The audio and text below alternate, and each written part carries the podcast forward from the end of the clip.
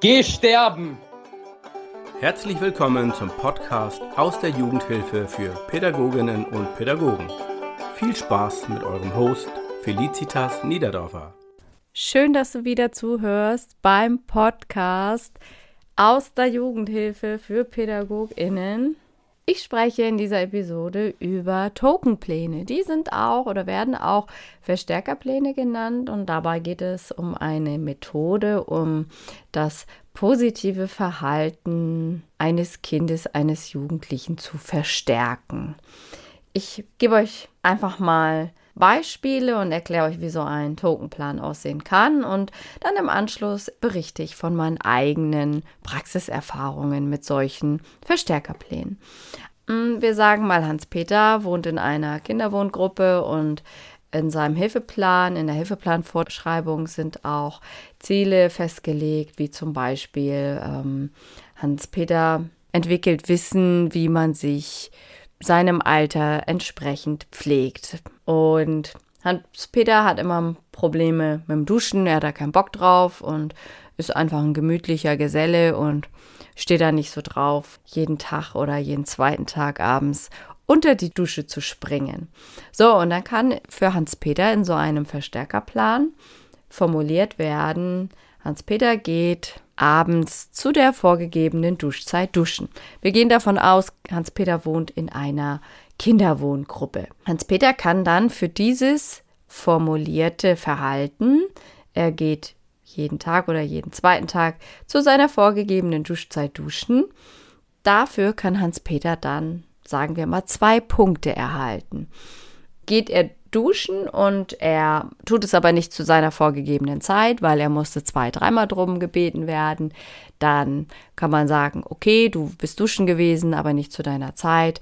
Dann bekommst du die Hälfte der Punktzahl, also einen Punkt dafür. Dann kann man schauen, was hat Hans-Peter noch für formulierte Ziele im Hilfeplan.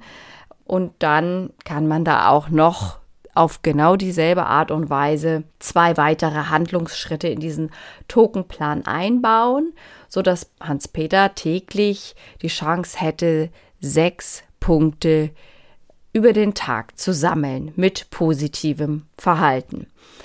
Er bekommt also für das positive Verhalten, das gewünschte, also von außen gewünschte Verhalten, bekommt er immer Punkte.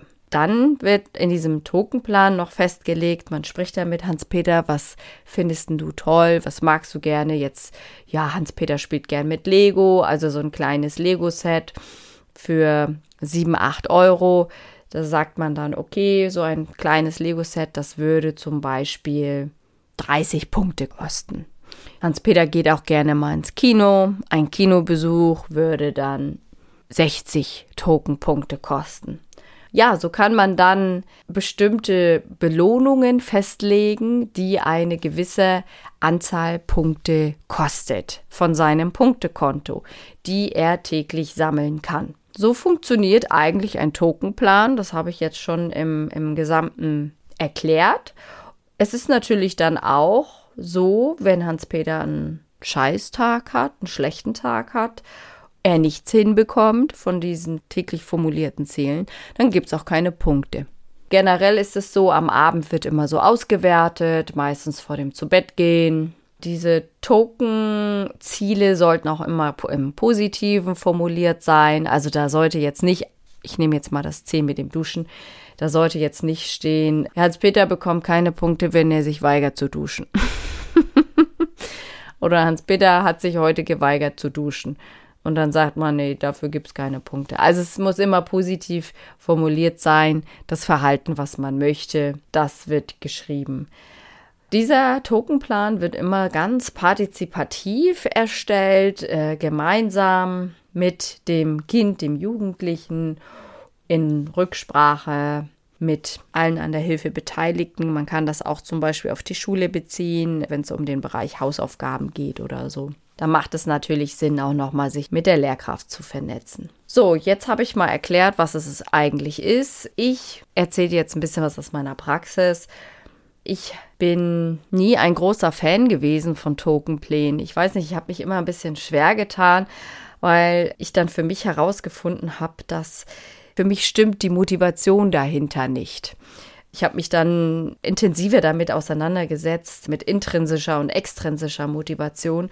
Und für mich passt es nicht, dass ein Kind nur duschen geht, weil es dafür einen Punkt bekommt und sich dann vielleicht ein Lego-Set damit verdienen kann das ist für mich kein Lernprozess oder kein Entwicklungsprozess. In der Pädagogik geht es für mich um Entwicklungsprozesse und ein Entwicklungsprozess ist nicht, ich tue etwas, um mir dadurch dann einen Vorteil zu verschaffen. Ein Entwicklungsprozess in der Pädagogik beinhaltet für mich das Verständnis, das Wissen, die Erkenntnis darüber, dass ich mir meinen Lebensweg smarter gestalte, indem ich mich so verhalte, wie ich mich verhalte. Ja, das kann man so zusammenfassen. Und deswegen ist für mich intrinsische Motivation immer sehr, sehr wichtig und steht für mich mehr im Vordergrund als extrinsische Motivation. Ich hatte aber auch in meiner Laufbahn Bezugskinder, wo mir dann vom Fachdienst empfohlen wurde, ja Mensch, äh, versucht's doch mal mit einem Verstärkerplan. Und dann habe ich auch Tokenpläne. Ich glaube, das waren so zwei, drei Stück. Also in der gesamten Laufbahn hatte ich so zwei, drei Kinder, Jugendliche, die dann so einen Verstärkerplan erhielten.